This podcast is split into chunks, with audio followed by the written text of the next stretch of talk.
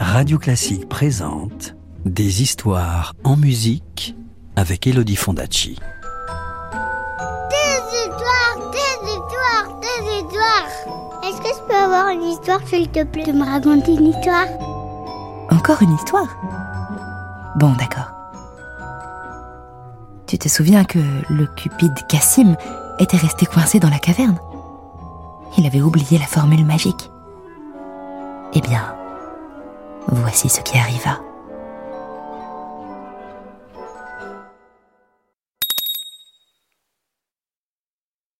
Chapitre 5 Le pardon.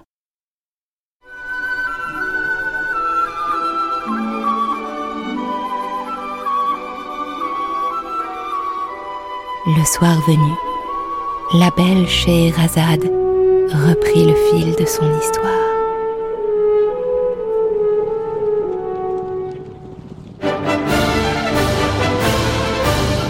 Le lendemain vers midi, les bandits revinrent à la caverne pour y déposer leur butin. Ils y trouvèrent Cassim, qui tremblait de peur, et sans même écouter ses supplications, ils le tuèrent et laissèrent son corps dans la grotte pour épouvanter quiconque voudrait leur voler leur trésor. En ne voyant pas rentrer Cassim, Ali Baba se douta qu'il était arrivé malheur. Il se rendit au repère des voleurs et il y trouva un bien triste spectacle.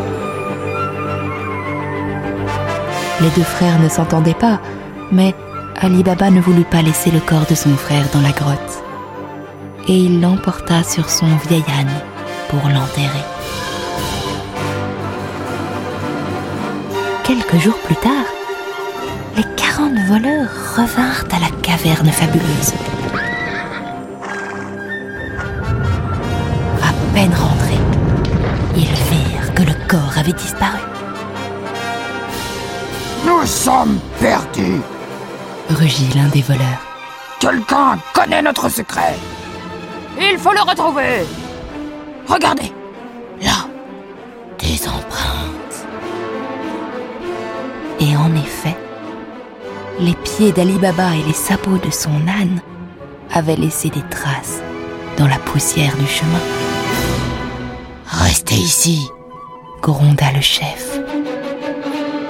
je m'en charge. Il se déguisa en simple marchand et il suivit la piste qui le mena tout droit à la maison d'Ali Baba. Il faut que cet Ali Baba meure. Décida le chef. Mais comment faire? Le brigand eut soudain une idée. Il acheta des ânes qu'il chargea de 40 jarres assez grandes pour contenir un homme accroupi et il revint auprès de ces hommes Vous allez vous cacher dans ces vases. Et nous allons nous introduire chez Ali Baba. À minuit pile, vous sortirez de votre cachette et nous tuerons ce traître. Tuons-le crièrent les voleurs d'une seule voix. Et ils se glissèrent dans les jarres. À la tombée du jour, le capitaine se rendit à la ville et alla frapper directement à la porte d'Ali Baba.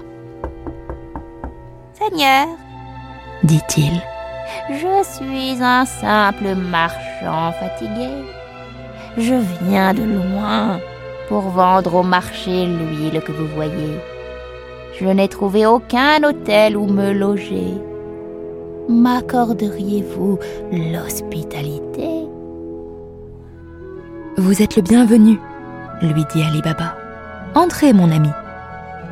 Et il demanda à son esclave Morgiane de préparer une chambre pour son visiteur, de mettre les ânes à l'écurie et les jarres d'huile dans la cour, sans se douter que dans chacune d'elles était tapi un dangereux voleur armé jusqu'aux dents. Morgiane fit exactement ce que son maître désirait. Elle était à l'écurie en train de soigner les ânes quand elle crut entendre une voix qui venait de la cour. Est-il minuit?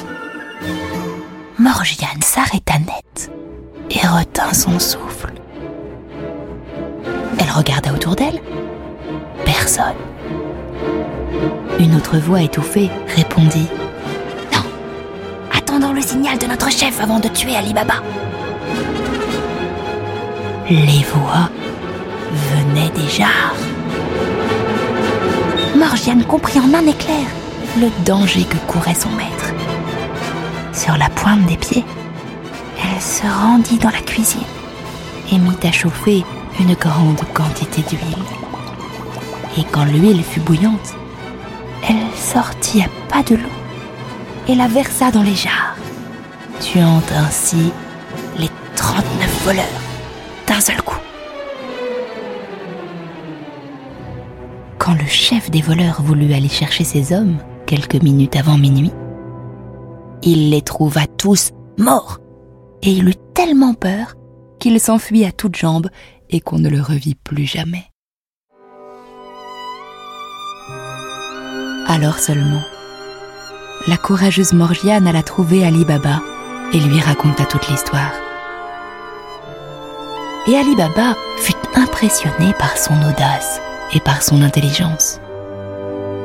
Je te dois la vie, Morgiane, lui dit-il. Et pour te prouver ma reconnaissance, je te prends pour femme, car je ne peux espérer une meilleure épouse à mes côtés. Et la semaine suivante, on célébra les noces avec de grandes réjouissances. Et Ali Baba et son astucieuse épouse vécurent heureux jusqu'à la fin de leur jour.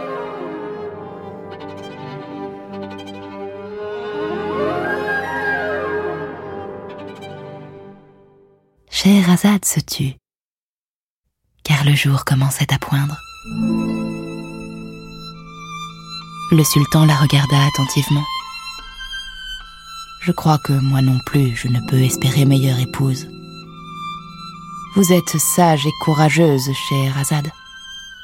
Vous saviez quel sort terrible vous attendait, et pourtant, vous m'avez épousée. Et je vois bien que vous êtes inépuisable dans vos histoires et que vous pourrez continuer à me charmer pendant mille et une nuits, et peut-être davantage. Par amour de vous, je renonce à ma vengeance, car je vois bien maintenant que toutes les femmes ne sont pas déloyales. La princesse, à ces mots, se jeta dans les bras de Schahriar. Et bientôt, cette nouvelle se répandit dans le royaume et chacun loua et bénit Scheherazade, qui avait réussi à apaiser la colère du sultan grâce à son talent de conteuse.